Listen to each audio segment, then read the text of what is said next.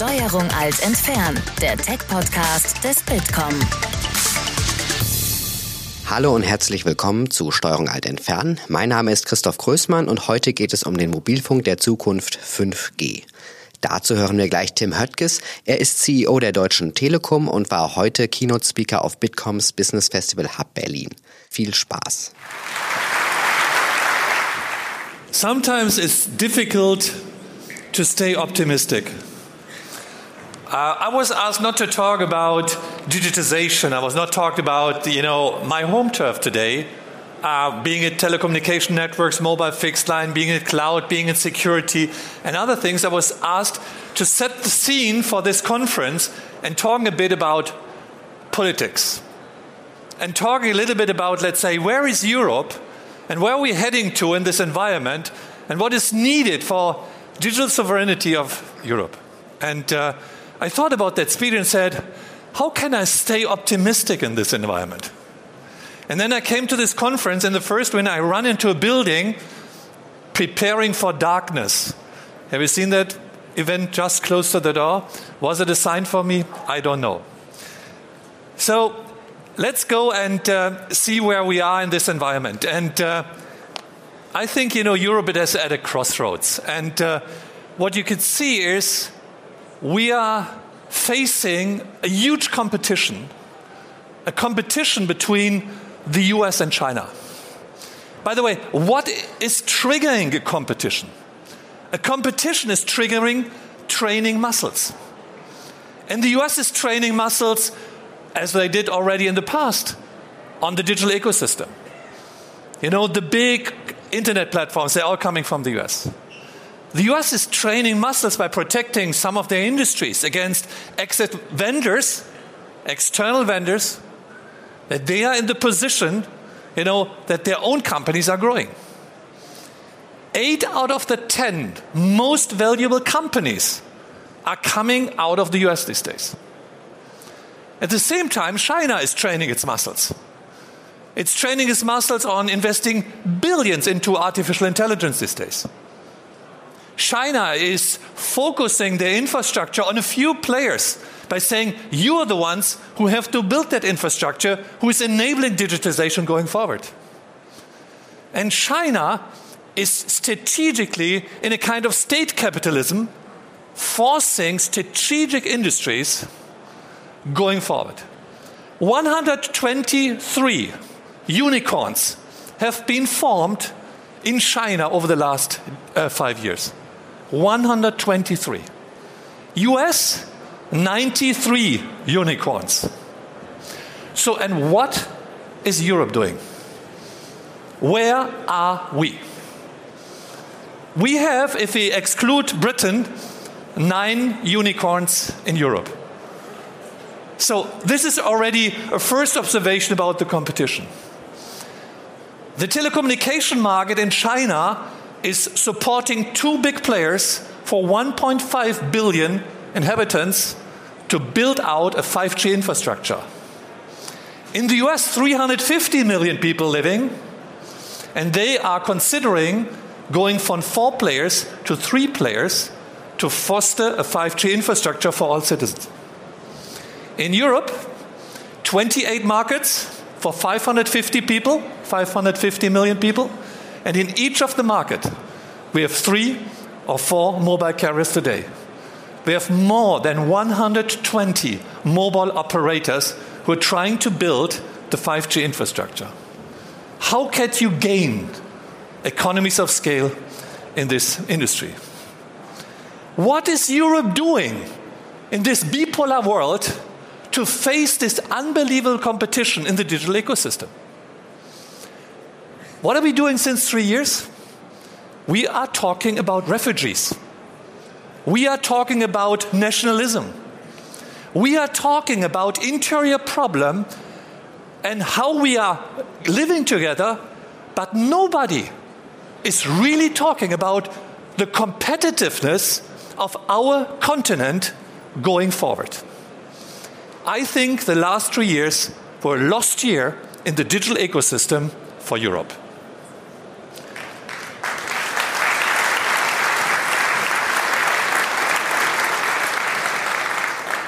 If you are citizens, and I want to relax you a little bit because I'm so positive, I want to relax you. If you ask citizens about what they think about Europe, here is the answer.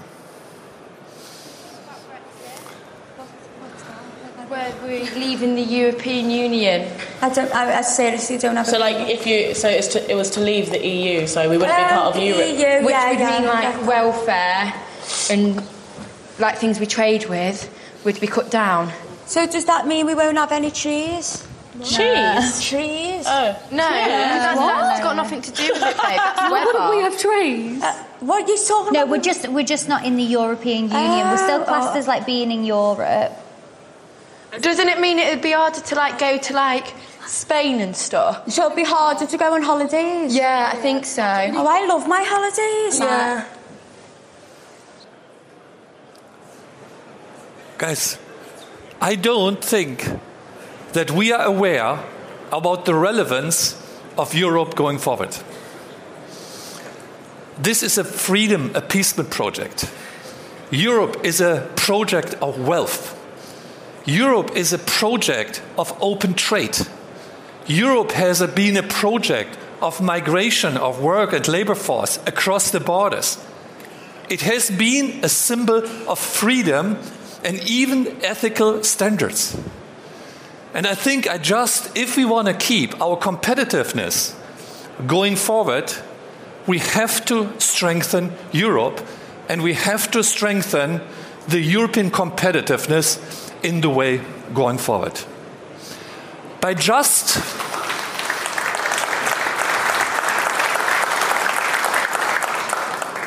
by just moving on as we are doing today, I make the prognosis we will further fall behind. So, now what are the answers? What can be impulses, observations, and how we might address this topic? Now, you all face this discussion about the strategic discussion around, you know, the Wirtschaftsministerium here in Germany and their strategic roadmap. Honestly, I think one size fits all for an economic system like Europe is not working. The backbone of Germany, for instance, is the German Mittelstand. The German Mittelstand stands for innovativeness. It stands for people who are being invested with their own money in the companies since generations. It stands for hidden champions. It stands for creativity. It stands for adaptability and agility in a way no other ecosystem in the world can compete with. For these industries, we have to make it the most liberal and free environment that this ecosystem could work and could grow as it grew in the past. More regulation doesn't help these guys in a global economy system where they're competing. On the other side, we have economies who are justifying their way by scaling. One of the industries is, for instance, my industry, telecommunication services. If you take the five biggest telecommunication operators of Europe together, we are together smaller than the biggest American telecommunication company. Our industry is very much about scaling, about economies of scale. So, on the one hand, we need the creativity and agility of small companies in a very order liberal environment where the politicians have to make sure that everything is fostering the creativity of this ecosystem.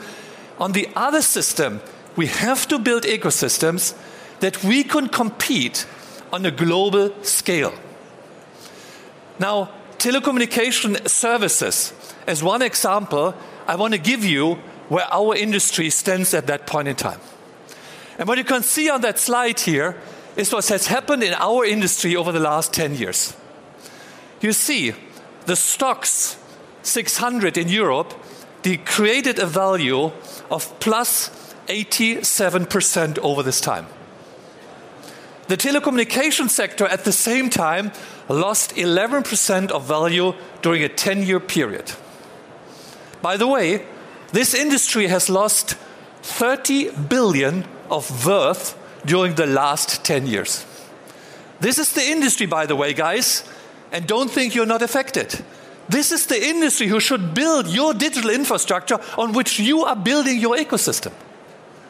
Has lost 30 billion of value. Now, why don't you see me in tears? Because only 50% of my business is in Europe. The other 50% of my business is in the US. And the US is the best telecommunication market in the world. So Deutsche Telekom is very well positioned on the one side in the best telecommunication market, and on the other side in the worst sector of the European capital markets, which is the European telecommunication sector.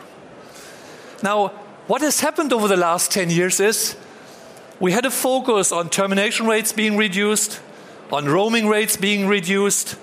We had the enforcement of free riders who are not investing in infrastructure but being enabled to use our infrastructure at low rates. By the way, by enabling this, we have lost our control about our retail pricings. We have seen adverse regulation, no single market for Europe. We have no harmonized spectrum policy for the 28 markets. We have different policies for different investment po- uh, th- things in Europe.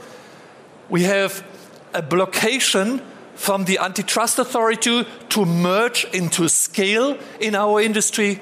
And what we have seen as well, we have uh, uh, enforced new entrants in the markets that it's better to have more competition than less competition. In Europe, the average size of a mobile operator is 1 million customers. In China, the average size is 400 million. Think about an ecosystem where economies of scale matters. How you utilize the infrastructure with 300 million customers or with 1 million customers. It's like utilizing an aircraft with 10% or with 80%. This is a, makes a huge difference in the ecosystem. And what we have seen is that there is no focus in the environment which is set in Europe, which is focused on capital amortization. Everything is focused on lower prices, which is good, by the way. Don't take me wrong. I'm in big favor for good consumer prices. But at the same time, we even have to be able to amortize the huge investments which are required in our industry for building the infrastructure of the next generation. Now, what can politicians do to improve the environment of Europe? Three theses for that one. The first one the digital ecosystem needs European champions. Don't take me wrong, I'm supporting the Mittelstand, the small companies in every regard. But at the same time, we have to enable economies of scale for certain industries, being it telco, being it the cloud environment, or being other ecosystems which need it and which are competing on a global, on a global scale.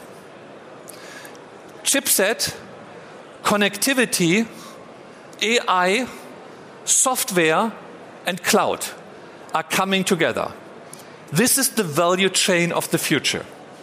And we should question ourselves in which of the industries do we want to have in Europe a leading, a leading, a global competitive positioning. Amazon alone, only to give you an example, is spending 22.3 billion on an annual basis in R&D. The German government is investing 19 billion for whole Germany. Think about the power of the ecosystem. Don't be wrong, I'm not criticizing Amazon. It's a fantastic company, unbelievable strong. But how could we ever catch up in the cloud system with this marginalization and with, with this irrelevance in how we are thinking today? Nobody is thinking big with regard to one of the categories which I mentioned. We don't have a European player in telecommunication in Europe. We don't have a European player on chipsets. We don't have a European cloud. And we do not have the competence to build a market leader player in artificial intelligence of today. I question how our political leaders will find an answer that we are competitive in the digital landscape in the future if we are not thinking big, at least in one of these categories. Second, we need a law reform. Sorry, go back. On the uh, competitive law. It cannot be that two infrastructures in China or three infrastructures in the uh, US are building the 5G infrastructure, while in Europe we have more than 100 players trying to build that and trying to stem that in a coordinated way. It will never happen. The politicians will, will um, uh, criticize, the customers will complain, and the telcos will sit in the spot and saying, how can we bring all these different demands together? We have to define the market, Europe, as a single, as a single market with a new market definition and the new regulation. It cannot be that every telecommunication market is defined by its local borders. We have to define it a single digital market for all of Europe, for all of the 550 million citizens which we are caring about. Second, the second one is we have, please move on, to regain digital sovereignty. And I mentioned that already. Cloud is something which I see critical. I know that there are clouds available in the world AWS, Azure, and Microsoft, Alibaba, Tencent, all these companies are providing unbelievable great cloud services. The only question is why and how can Europe survive if we don't have a European cloud? Where is the data, the gold of the next century, being stored? Who is trying to analyze? Who, how can we keep our digital sovereignty if there is not a European cloud player? And I can tell you, I don't see that somebody is really building a European cloud player um, at that uh, uh, point in time. We just accounted that 6 billion euros would be needed if we force all European players into one cloud ecosystem around Europe. My last topic is we need to leap innovation. And by the way, it's not bad if the government in certain areas is putting money behind certain relevant future topics. This is totally normal in the US. It's totally normal in China. So if we really want to keep competitiveness, how can we foster that governmental money support subsidization is going into the right angles? And to mention only a few one, I think quantum computer is one thing which is becoming super relevant in the future. Electromobility, a second topic. Then the topic of batteries, or for our mobile society, or the idea of biotech are areas where I believe Europe has to jointly invest into a competitive advantage in the future.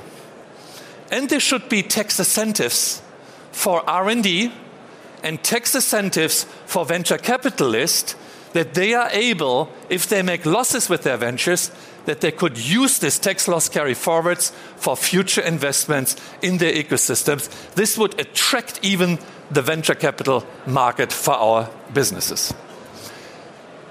So, these are the three topics digital sovereignty, European champions in certain areas where we are, have to scale on a global basis.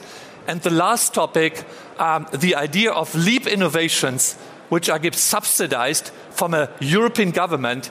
This would be answers to catch up on the competition which is going on in this world. Look, I'm not here for just asking and complaining about the setup. Managers have to manage under certain um, interdependencies. We all have to do this in the interdependencies in which we are acting. And this is the same for Deutsche Telekom.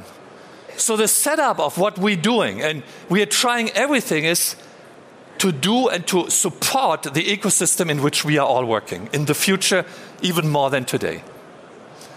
We are investing 10, um, eh, sorry, 11.7 billion into technology infrastructure in this year alone. 5.4 billion only in Germany on an annual basis. Now think a moment about the magnitude of 5.4 billion which we're investing. And our ambition going forward is that we are investing into an infrastructure which is covering 99.3% of the population of Germany by 2020. We're going to have an infrastructure with guaranteed 100 megabit by 2022, and we will have 5G for 90% of the population by 2025. These are the assumptions which we are currently having for our build out. But just allow me one comment on the current auction which is going on. Yesterday, we achieved uh, an auction value of 4.6 billion. Now, this might listen uh, here is good for the for the finance minister and for the tax offices. But 4.6 billion with this industry is already willing to pay for the spectrum stands for 23,000 23,000 mobile sites which this industry cannot build anymore. In the last 10 years, this industry in Germany has paid more than 40 billion to the government for getting the spectrum. And by the way, we have to buy the spectrum, otherwise, we are not able to broadcast our services. So if we don't get them, if the price is high, the money is gone. You can spend the euro only once. You can't spend the euro twice.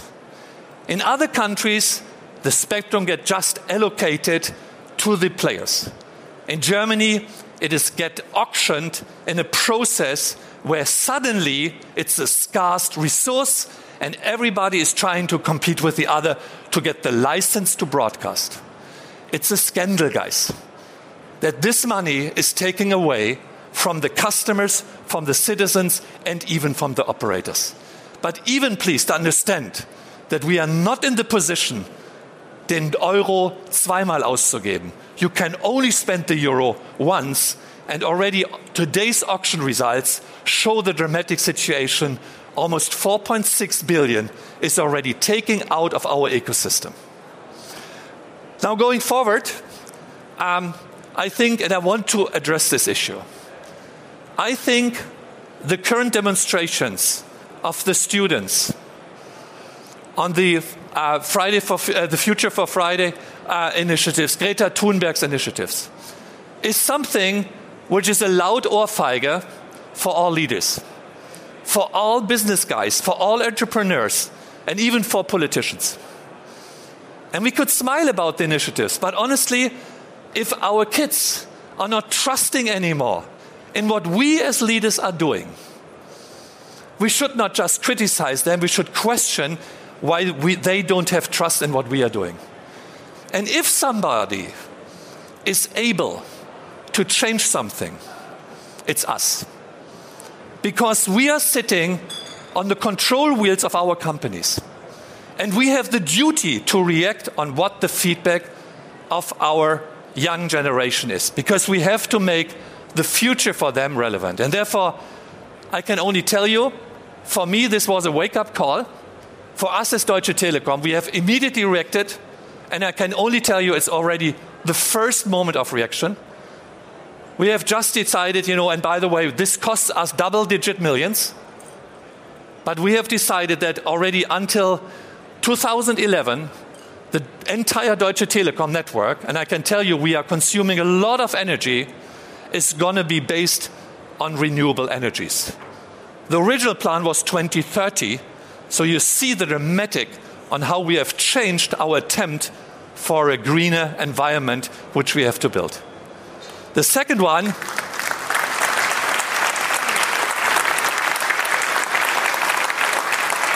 We give us a very ambitious target. And you know we are running the clouds for the industries, we are willing to reduce our CO2 emission by more than 90% to the current status of 2030.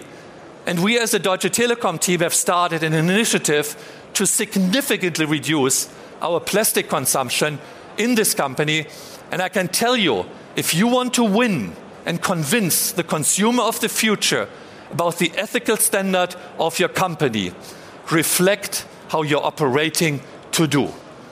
The criticism of these young people is a criticism which is addressing all of us and not just the politicians. We have a duty to react on that one, especially if we are steering the wheels.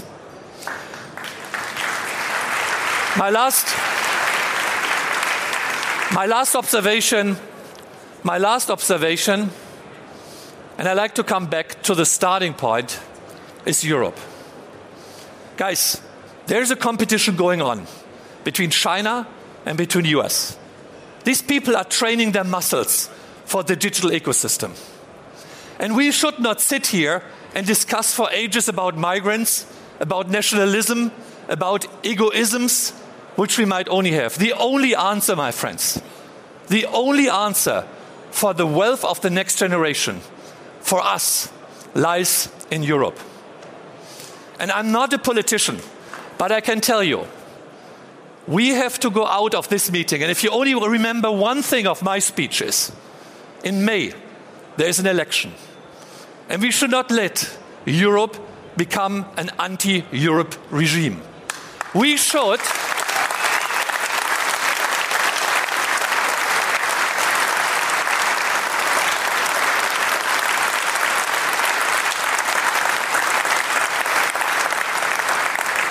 We have the obligation to go back to our people, tell, tell them more about Europe than what we saw in the video, tell them the benefit of that one, and please do me one favor go to the elections and fight for the competitiveness of Europe in the digital age, which is lying in front of us, in the sense of Deutsche Telekom, hashtag dabei. Thank you very much for listening. Das war Tim Höttges von der Deutschen Telekom mit seiner Keynote auf der Hub Berlin. Alle Infos dazu gibt es auch in unseren Show Notes und auf www.bitcom.org slash podcast. Danke euch fürs Zuhören und bis zum nächsten Mal. Das war Steuerung Alt entfernen, der Tech-Podcast des Bitkom. Weitere Folgen findet ihr auf www.bitcom.org slash podcast.